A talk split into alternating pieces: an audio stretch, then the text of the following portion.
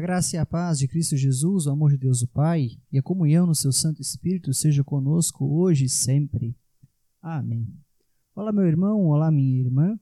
Eu sou o pastor Augusto e atuo como pastor na paróquia luterana na Transamazônica.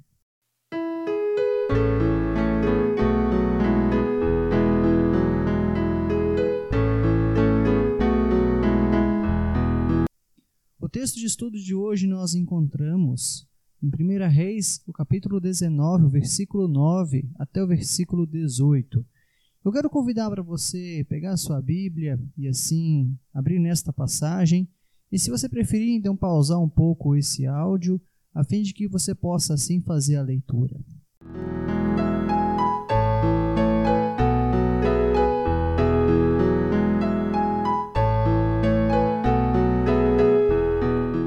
Antes de nós olharmos para aspectos do nosso texto, também quero destacar alguns aspectos que são importantes da história do profeta Elias e também do local aonde ele assim atua. O profeta Elias atuou no reino do norte sob o governo do rei Acabe, filho de Onri. Este reinou sobre Israel em Samaria vinte e dois anos, fazendo o que era mal perante o Senhor Conforme assim nos fala em 1 Reis, o capítulo 16, o verso 29 até o verso 30. O rei Acabe, influenciado pela sua esposa, a rainha Jezabel, havia oficializado em Israel o culto às divindades de Baal, erguendo inclusive um santuário real para ele em Samaria, a capital, conforme o capítulo 16, o verso 32 deste livro. Esta atitude do rei Acabe trouxe problemas para os seguidores de Javé.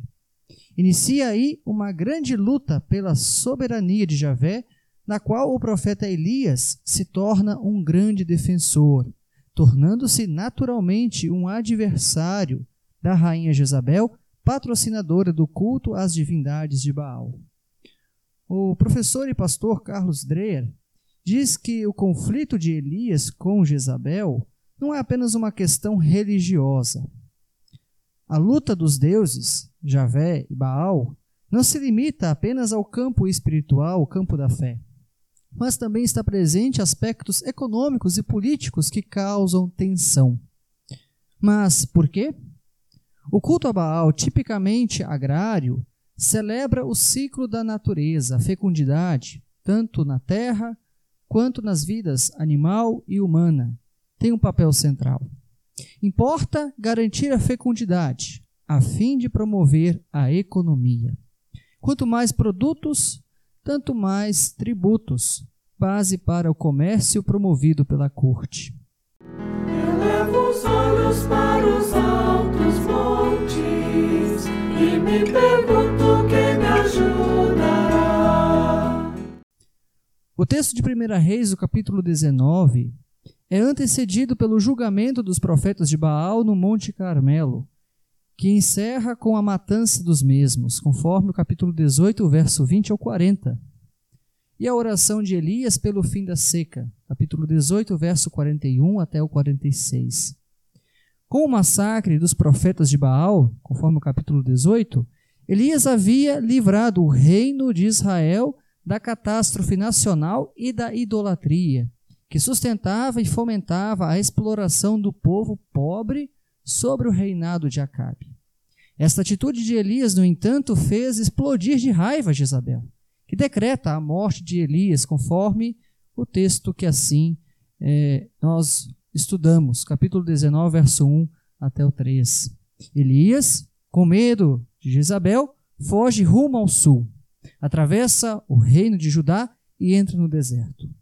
Ele está cansado, angustiado, pede para si a morte, conforme o capítulo 19, verso 4.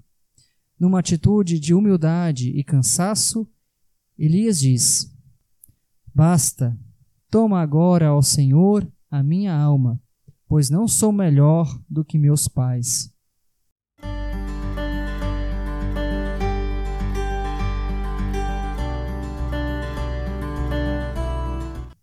Com essa história de Elias, podemos aprender duas coisas. Primeiro, nós também já tivemos ou teremos momentos de grande frustração com as pessoas. Em especial, aqui podemos citar dentro do campo da igreja, como pessoas que faz, faz parte de uma comunidade cristã, irmãos e irmãs na fé em Cristo.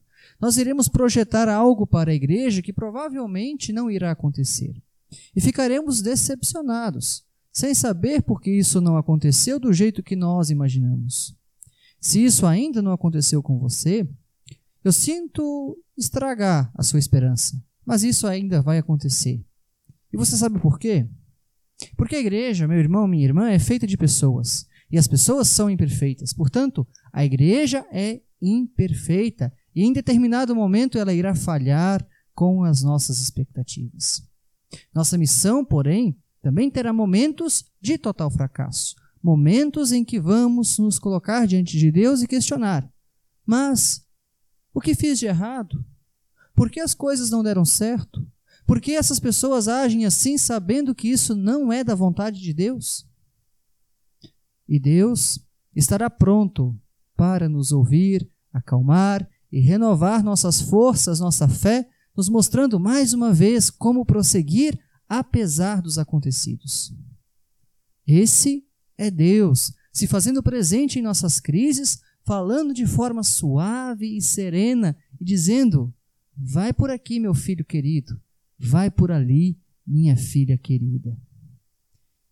Em segundo, além desse cuidado de Deus conosco nas crises, nós também podemos aprender com Elias que Deus tem todo o poder no céu e na terra. Ele poderia destruir todos aqueles que não seguem os seus ensinamentos. Mas Deus é Deus. Ele mostra os caminhos, mas se alguém se afasta de seus caminhos esse fica entregue às consequências das suas escolhas. Deus não deseja o mal, mas ele nos dá o livre-arbítrio. Por isso, podemos decidir se queremos seguir a ele ou não. Contudo, nós vamos arcar com as consequências que fazem parte de nossas escolhas. Na prática, isso significa que se optarmos em nos afastar de Deus e seguir nossos próprios caminhos, Deus irá deixar que façamos isso e não irá interferir. Mas teremos que assumir os riscos desse caminhar sem Deus. Riscos esses que levam ao mal, à destruição, ao sofrimento, ao abandono, ao medo, à dor. A maldade que há no mundo não vem de Deus, vem dos seres humanos que se afastaram de Deus. São pessoas que escolheram viver sem Deus. Já a bondade que há no mundo, essa sim, só é possível porque existe Deus. Sempre haverá dois caminhos, o certo e o errado, o da paz e o da guerra, o da união e o da divisão, o do amor e do ódio, do perdão e da vingança, o bem e o mal. O caminho que você quiser seguir é você quem decide, mas lembre-se sempre haverá as consequências. Meu querido irmão, minha querida irmã na fé, Deus cuida da gente o tempo todo e muito mais quando nós estamos em crise, frustrados, decepcionados, nos sentindo fracassados e impotentes, assim como Elias se sentiu. É nessas situações é que Deus se mostra presente em nossas vidas para nos fortalecer e animar. E sem Deus, não somos nada. Ficamos entregues à própria sorte. Elias aprendeu isso há milhares de anos atrás e, com a sua história, nos ensina isso hoje. Que Deus assim te abençoe e assim Ele conduza os teus estudos e que Ele assim te abençoe e te guarde hoje e sempre. Amém.